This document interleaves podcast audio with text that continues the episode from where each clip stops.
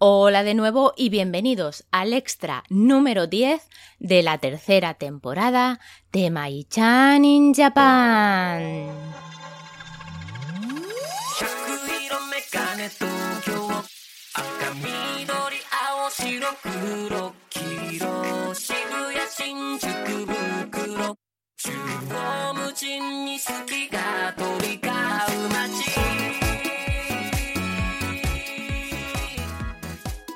Hola, ¿cómo estáis? Yo estoy muy bien, estoy ya casi casi de vacaciones. Me queda solo una clase. Bueno, vacaciones, vacaciones ya sabéis que no se le puede llamar porque hay que preparar muchas cosas también en vacaciones. Además, estoy ahora con dos proyectos. Uno es un proyecto que ya viene de atrás, digamos, eh, lo empecé en enero. Y bueno, ya ahora ya está casi casi en su fase final pero hay que seguir revisando muchas cositas. Así que sigo con él. Y otro nuevo que va a comenzar. Yo acabo uno y empiezo otro, como veis. Esto es un no parar. Así que nunca tengo vacaciones al 100%. Pero bueno, clases de momento sí que no voy a tener. Eh, este, hoy tengo la última clase ya del primer semestre. Y ya hasta septiembre no tengo que volver a la universidad. Y bueno, eso me va a poder permitir descansar un poquito, aunque tengo que estar preparando las clases para el próximo semestre y además estar con estos dos proyectos. Pero bueno, el no tener que ir cada día a la universidad ya hace que disponga de un tiempo que antes no tenía. Y bueno, como os comenté, creo que fue en el anterior extra o en el anterior episodio normal, no recuerdo, pues eh, me han sucedido muchas, muchas cosas en este primer semestre. Tengo muchas anécdotas, pero no va a ser el tema de hoy, como vais a ver, porque yo quería dedicar este episodio al tema de las bodas en Japón. Y el tema de las anécdotas seguramente será el próximo extra, sé que os gusta mucho ese tema. Pero os pido que esperéis un poquito más, por favor, pero seguro, seguro que lo haré, así que espero que os guste cuando lo publique y cuando lo escuchéis.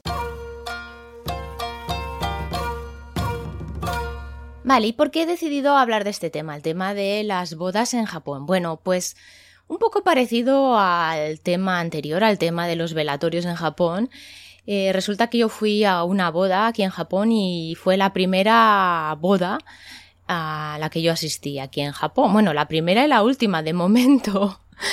Eh, pero sí. Entonces, mm, bueno, yo en aquel momento pues tenía bastantes dudas. mm, Sí que sabía bastante más que sobre el tema de los velatorios, pero aún así pues tenía dudas, porque bueno, no deja, al fin y al cabo no deja de ser otro país, otras costumbres, aunque ya sepa algunas cositas, pues también había cositas que no sabía, entonces, bueno, pues tenía dudas, busqué bastante información y bueno, pues eso, como yo tengo la experiencia, pues creo que puede ser de ayuda para aquellas personas que en el futuro vayan a tener una boda aquí, ¿no? Un- una boda como invitado, quiero decir, ¿no? Y bueno, también os puede entretener esta, esta experiencia, eh, aunque no vayáis a ir a ninguna boda aquí en Japón, creo que os puede gustar, ¿no? Este tema y os puede entretener escuchar sobre este tema, ¿no? Sobre mis anécdotas que, bueno, siempre las hay, siempre pasa algo.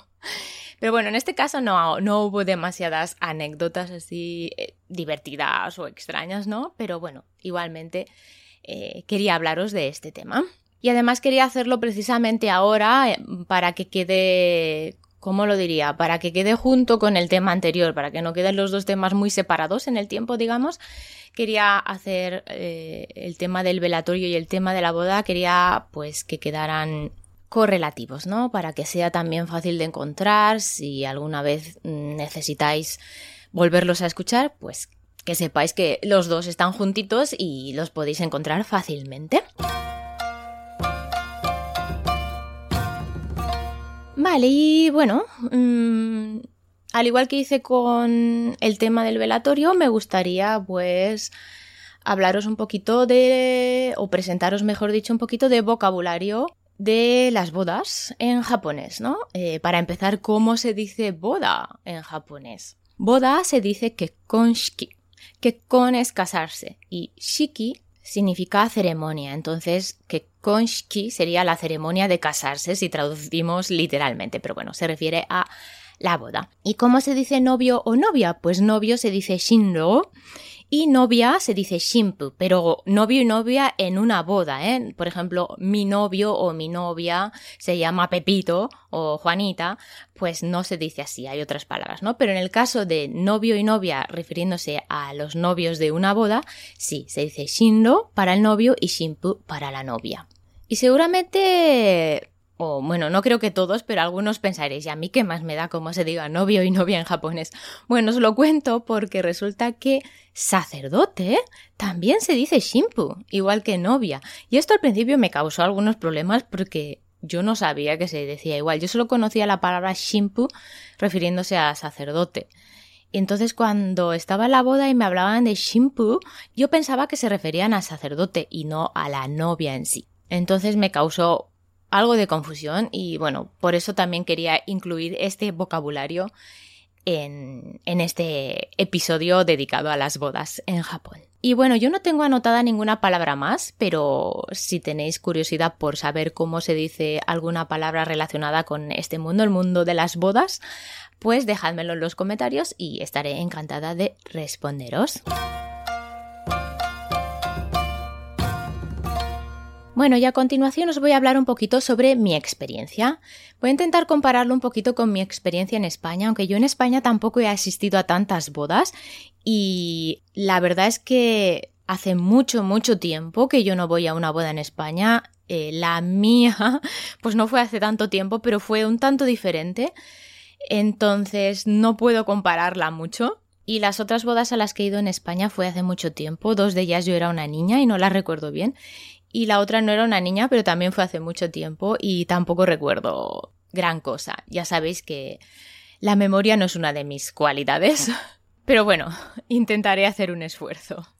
Si hay algo que vosotros creéis que es diferente o que yo no recuerdo bien de las bodas en España, pues me lo decís en los comentarios. Bueno, en cuanto a las bodas en Japón, yo tenía cero experiencia, pero como os he comentado antes tenía algo de conocimientos, ¿no? Yo había leído sobre ellas o había visto algunos vídeos, también en los doramas había visto algunas cosas, entonces no me pillaba tanto de sorpresa como el velatorio.